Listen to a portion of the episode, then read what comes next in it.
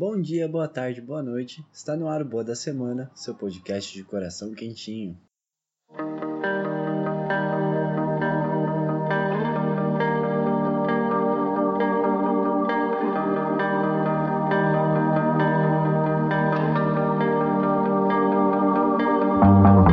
Dando início com os nossos recadinhos, a gente tem uma campanha de financiamento coletivo no Apoia-se. Se você gosta do Boa da Semana, acredita no conteúdo do podcast e quer ajudar financeiramente o projeto, você pode doar qualquer valor no link apoia.se barra Boa da Semana. apoia.se barra Boa da Semana. E lá a gente tem umas metas. Conforme a gente for cumprindo as metas, a gente vai ter mais conteúdo exclusivo para quem patrocinar, sem deixar, é claro, que o, o podcast principal continue produzindo conteúdo gratuito. Se você não tem condições de ajudar financeiramente, avaliando o podcast nas suas plataformas de, de agregador e compartilhando nas suas redes sociais os episódios novos e indicando para os amigos e seguindo também o Boa da Semana, tanto no Twitter quanto no Instagram, a gente é o Boa da Semana Pod. Se você ainda não sabe, a gente tem um formatinho novo aqui no Boa da Semana, que é o Poesia Falada, que a cada 15 dias a gente vai soltar um conto ou uma poesia aqui no feed. Essa semana vai ter, tá? Aguarde novidades no seu feed. Então, bora pro quebra-gelo da semana.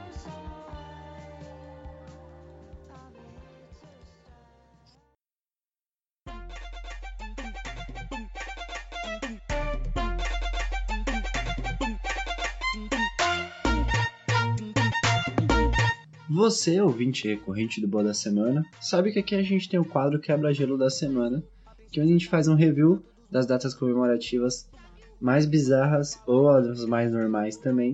Se você está chegando agora, seja bem-vindo a esse quadro introdutório para a gente aquietar o nosso coração para ir para as notícias. No dia 11 de agosto, a gente comemora o Dia do Advogado, Dia do Estudante, Dia do Garçom, Dia da Pintura, da Consciência Nacional e da Televisão. No dia 12 de agosto se comemorou o Dia das Artes e o Dia Internacional da Juventude. Dia 13 de agosto é o dia de Hecate, deusa da bruxaria na mitologia grega. Ela estava associada a encruzilhadas, entradas, fogo-luz, lua, magia, bruxaria, conhecimento de ervas e plantas venenosas, fantasmas, necromancia e feitiçaria. Dia 14 de agosto é o dia do combate à poluição, Dia do Cardiologista e Dia da Independência do Paquistão. Dia 15 de agosto é Dia Mundial do Fotógrafo, Dia do Solteiro, mas a noite é dos solteiros. Quer dizer, não, pera, opa, eita, buguei. Enfim, continuando. Dia da Informática e Dia do Gestante. É comemorado também a independência na Índia. A Índia alcançou a independência na sequência de um movimento realizando resistência não violenta e desobediência civil liderada pelo Congresso Nacional Indiano. Na véspera do dia da independência, na data comemorativa, o presidente da Índia oferece o discurso à nação.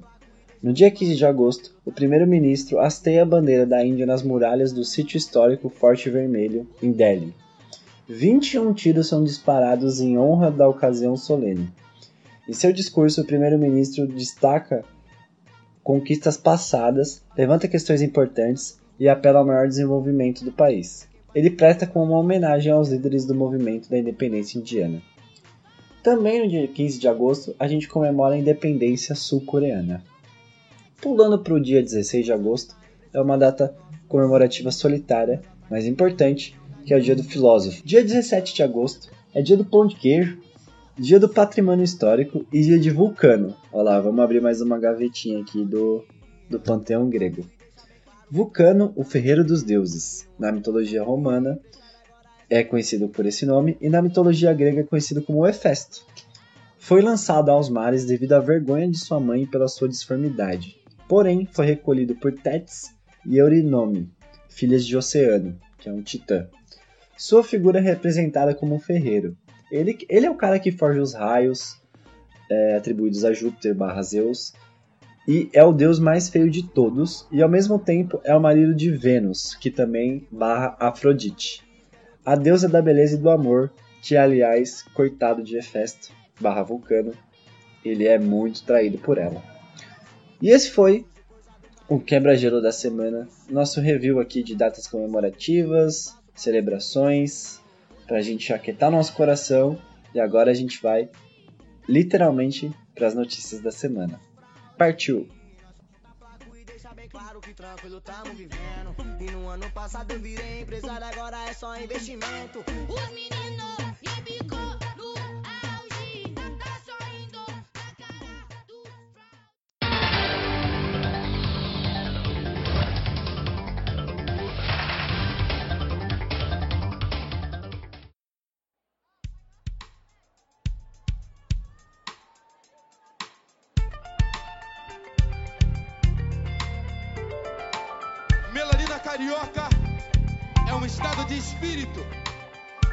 espírito positivo, um espírito de luz, um espírito do amor. Começando nosso giro de notícias com uma empreendedora da Brasilândia que transforma calçados em arte. Essa notícia saiu lá no MSN. Juliana Chieserato Marques tem 21 anos e titubeia se definir profissionalmente. Ela faz cabelo, trabalha com faxina, produz um brechó e ainda toca o próprio negócio de restauração e customização de tênis, a From Ghetto to Ghetto.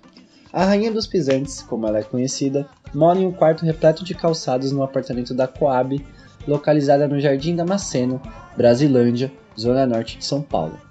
Lá, ela trabalha suas peças.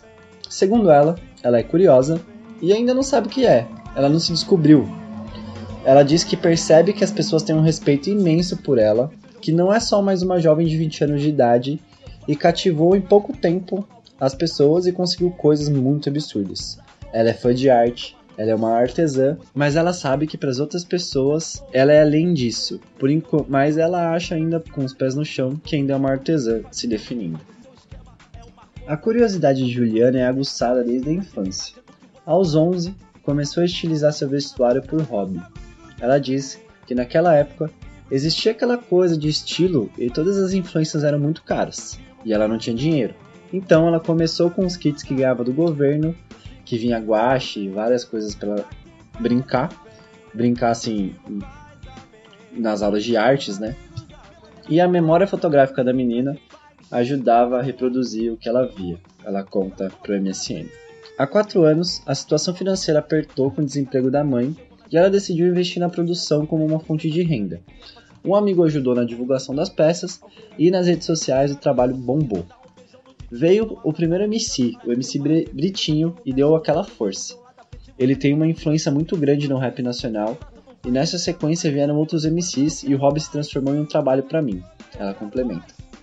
O profissional que faz essa customização de calçados é conhecido no mercado como Custom Sneaker.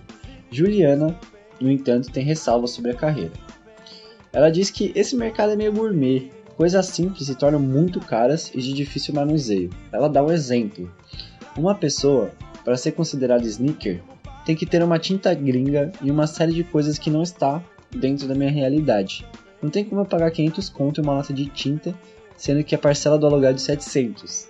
Então a gente tem uma comparação pesada. Por mês, ela calcula trabalhar em média 20 pares de calçados ela cobra de 30 a 300 pontos, contos, caramba, 300 reais, dependendo do que é pedido, e negocia os preços especiais em combos de serviços, com mais peças e mais diferenciação. O prazo de entrega que ela tem varia de 3 dias a 1 mês, e também de acordo com a restauração e o que ela tem que fazer na peça. Mas, cara, ela tem um número bizarro de já ter trabalhado em torno de 1.100 pares. A empreendedora de fala articulada e agenda lotada não limita a produção artística aos calçados, ela expande. Ela diz que quando tem uma ideia, a mente dela não foca só no tênis. O que manda ela tá criando e tá fazendo. É uma creator nata aí, né? Um exemplo da versatilidade é o brechó itinerante. O From Ghetto Brechó, produzido em parceria com uma amiga e tem uma puta bandeira de inclusão, segundo ela. Aqui mais uma frase do que ela disse. Todos os nossos modelos são da periferia e nosso intuito é estar em todos os lugares das quebradas. A ênfase é trabalhar com modelos negros e deficientes de todas as periferias, idades e gêneros, porque a gente vê aqui é difícil ter reconhecimento e visibilidade das pessoas que moram marginalizadas do que é considerado mainstream. Ela também conta que modelos que participaram dos ensaios para o brechó já, conheci, já conseguiram trabalhos em grandes marcas como a Nike e Tommy Hilfiger. Os brechós não têm uma periodicidade definida e estão presentes em eventos como saraus e etc. Ao falar dos seus sonhos, ela sorri. Ela diz que o mais bobo é dar os dentes para minha mãe, porque a vida dela foi dedicada pra gente e hoje ela não tem uma saúde estética muito boa. O outro sonho é ser bilíngue. A jovem que concluiu o ensino médio lá em 2015 fez o curso básico de inglês, mas parou porque não teve condições financeiras. A ideia é criar oportunidade dentro dos planos futuros da Multijuliana. Ela diz, por fim, que a meta dela daqui a 5 anos é ter uma microempresa que empregue apenas moradores da periferia. Ela diz que para muitos eu sou referência, para outros a Minas que pinta boot. O fato é que eu não vou ter, eu não vou encher o bolso de patrão, quero encher o bolso dos meus. Caralho, foda, é isso.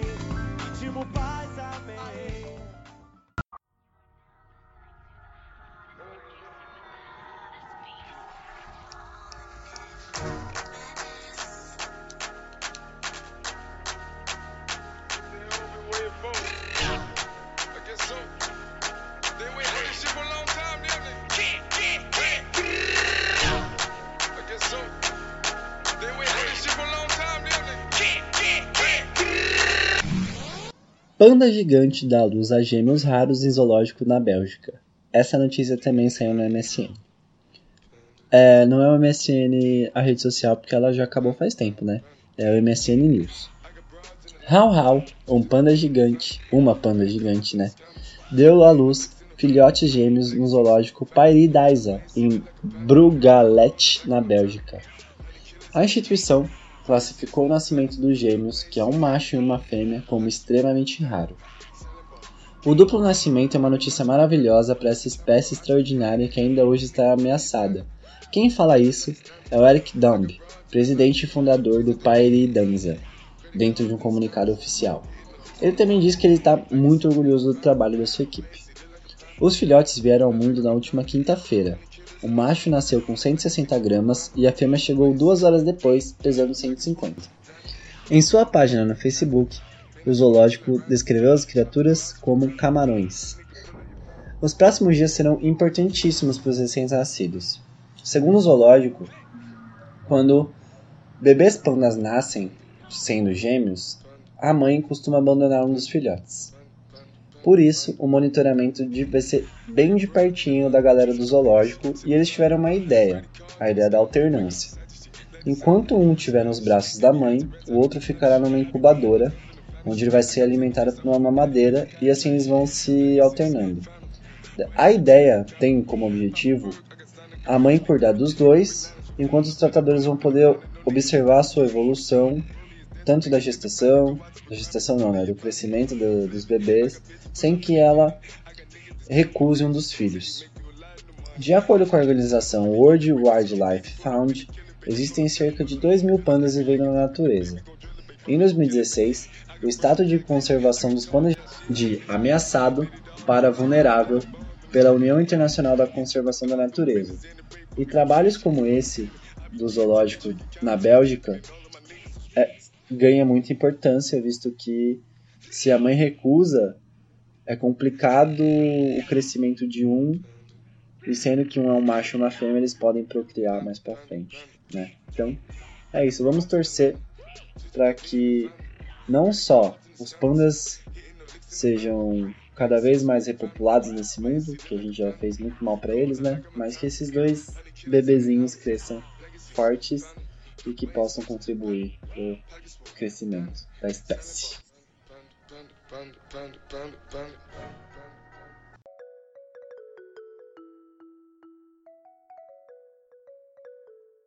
Original.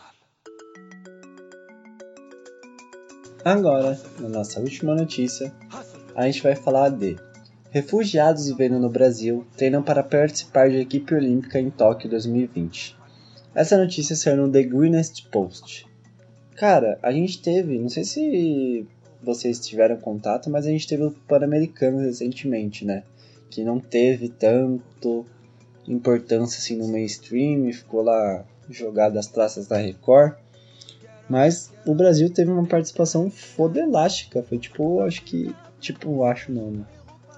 O Brasil teve uma participação fodelástica, assim, tipo, ela foi a segunda, a gente ficou em segundo lugar, e acho que a gente não ficava em segundo lugar desde 1900, desde os primeiros Jogos Pan-Americanos, sendo que, tipo, nessa edição que a gente ficou em segundo, tinham seis países participando, então foi muito importante. O ano que vem a gente tem Olimpíadas, lá em Tóquio.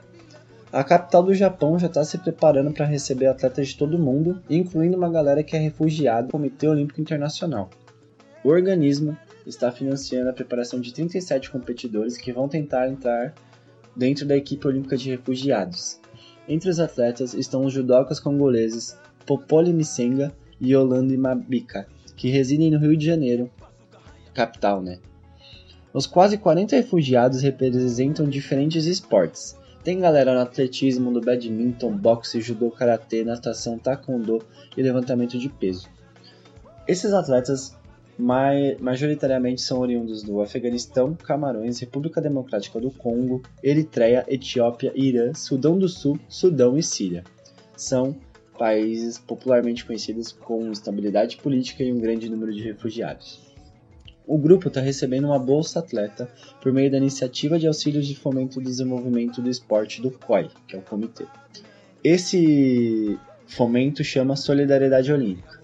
O projeto tem também a participação dos comitês olímpicos nacionais dos países de acolhimento, que no caso, atualmente os 37 beneficiários residem na Austrália, Bélgica, Brasil, Alemanha, Israel, Jordânia, Quênia, Luxemburgo, Portugal, Holanda, Turquia e Reino Unido.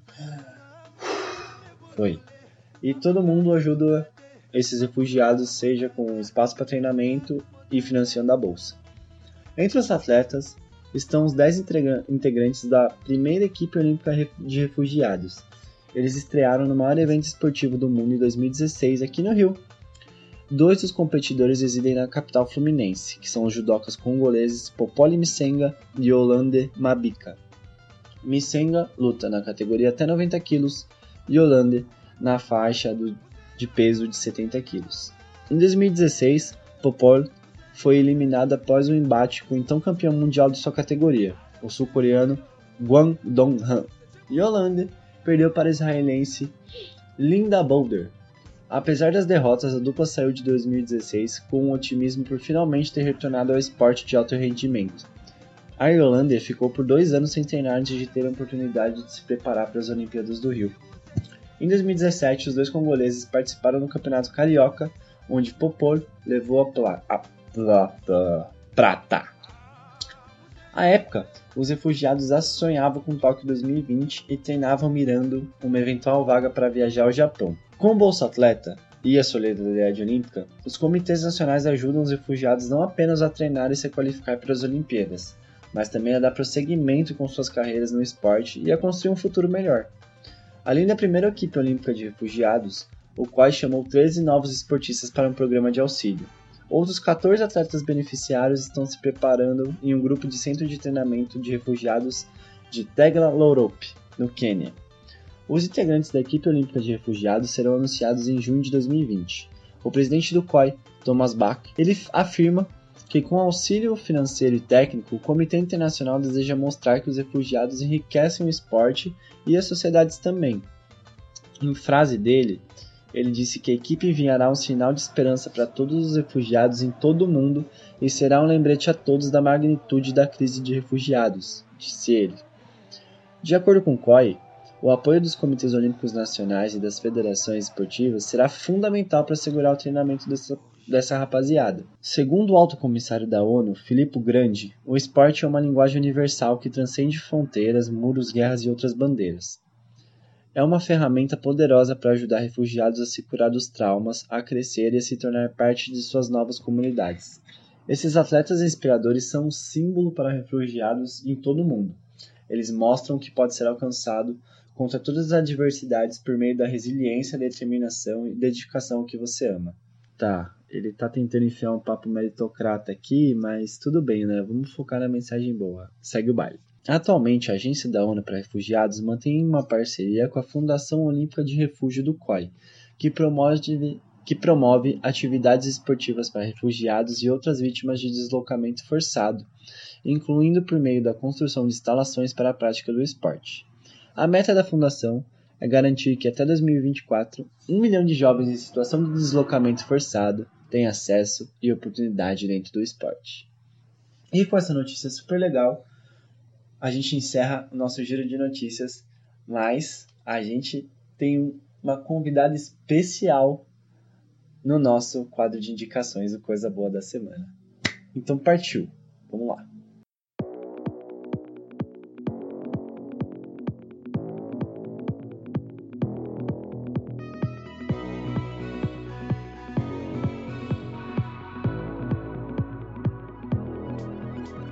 Começando o nosso quadro de indicações, eu vou falar sobre um podcast e uma série. Eu vou começar pela série, e é a série Queer Eye. O reality acompanha cinco homens gays, que é o Anthony Porowski, que é especialista em comida e vinho, Bobby Burke, especialista em design, Caramel Brown, responsável por cultura, Jonathan Van Ness, que sabe tudo sobre cuidados pessoais com barba, pele e cabelo, e por fim tem o que lidera o departamento de moda. Eles formam o Fab Five, ou os Cinco Fabulosos. Eles têm a tarefa de usar seus conhecimentos e habilidades específicas para ajudar em cada episódio uma pessoa diferente a conquistar confiança e autoestima, aprender coisas novas, descobrir novos interesses e, por fim, trabalhar suas intolerâncias e abrir sua mente.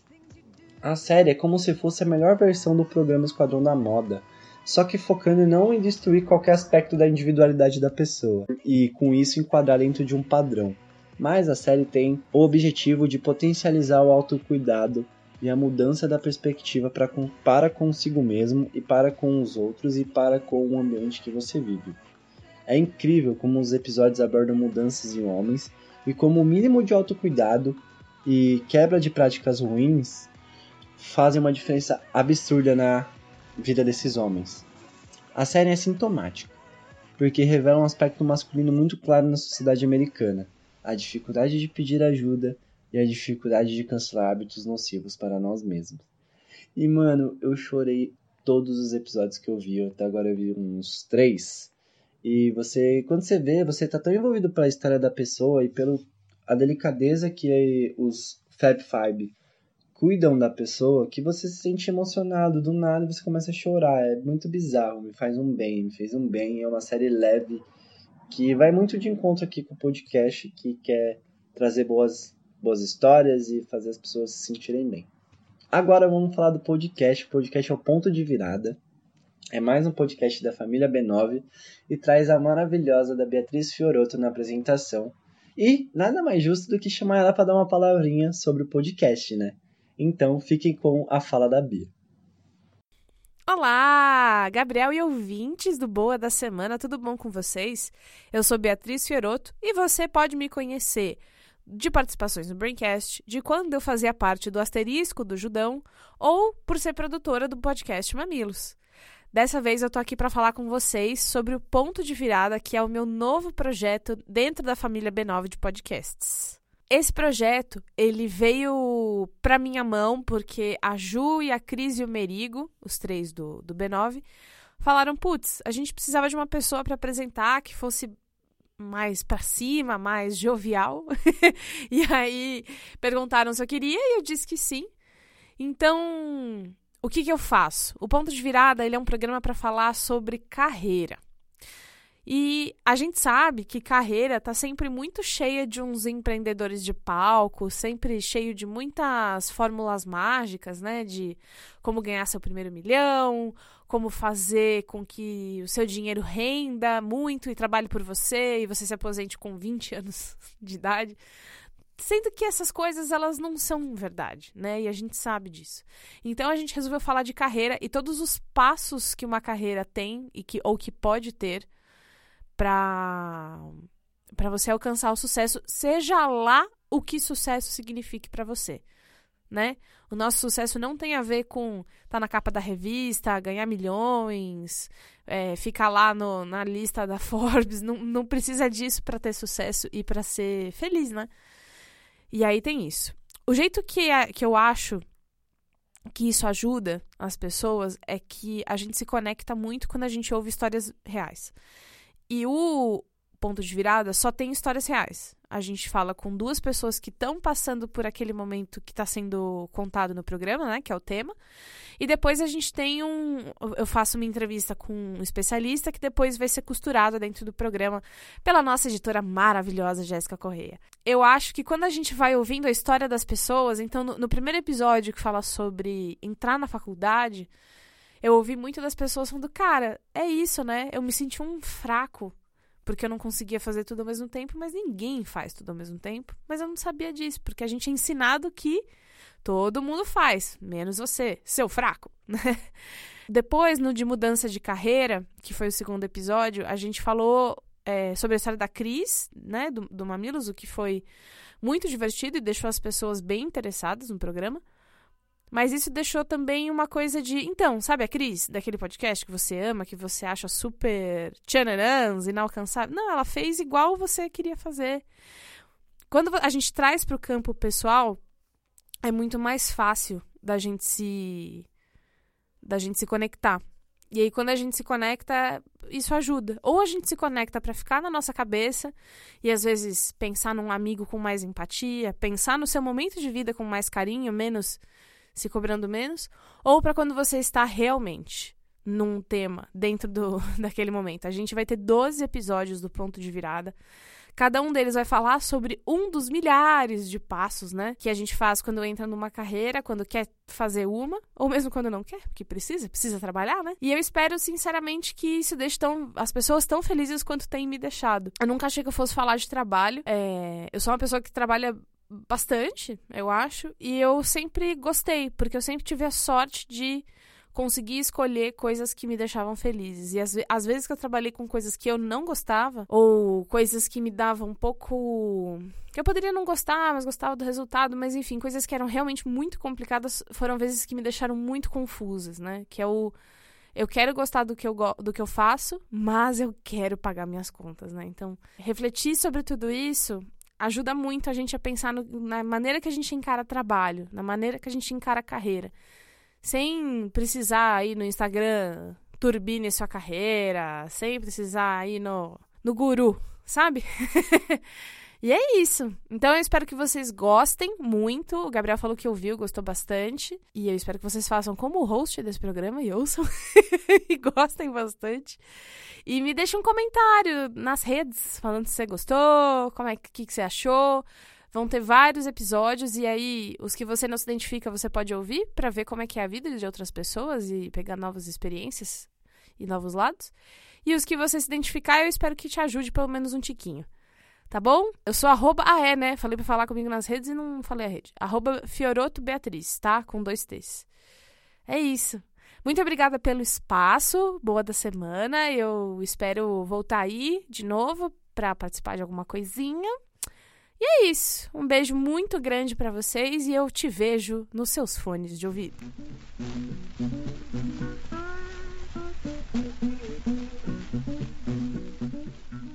Cara, eu gostei demais do episódio e eu super recomendo o podcast.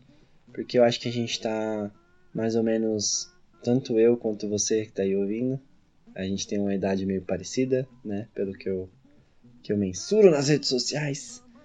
A gente sempre mistura um pouco a, a sensação de querer se realizar profissionalmente com algumas ansiedades e pressões.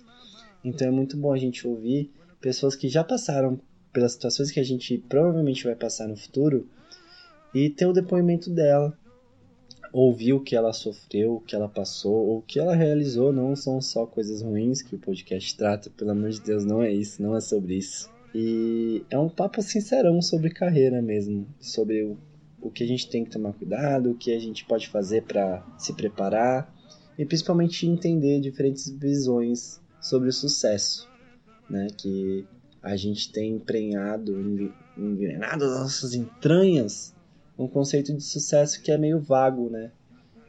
Porque ele é subjetivo e tudo que é subjetivo, quando algo quer se impor dentro de uma subjetividade, causa ansiedades, porque a gente quer se enquadrar dentro de algo que não, não é nosso. Então, acho que vai valer super a pena você ouvir esse podcast. Vai fazer muito bem como tá fazendo bem a mim. Muito obrigada, Bia, por ter participado, por ter dado esse depoimento. E eu espero que vocês gostem do podcast. Podcasts são amigos, não comida. Pode ouvir, tá bom? E assim a gente encerra o Boa da Semana. Eu espero que você tenha gostado. Se você chegou até aqui, avalie no seu agregador favorito esse episódio, se der, se for permitido.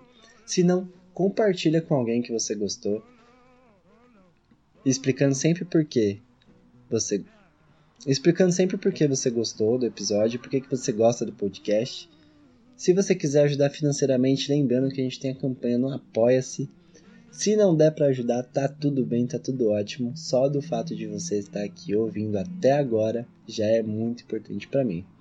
Tá bom? Eu espero que a gente consiga cumprir o objetivo do podcast, que é passar coisa boa, coisa interessante, e que a semana seja mais leve e cada vez melhor, que a gente consiga tomar decisões mais calminhas, decisões melhores pra gente. Depois desse episódio super legal, episódio 24 já do Boa da Semana, hein? Muito obrigado por comprar essa ideia comigo. Beijo e até semana que vem.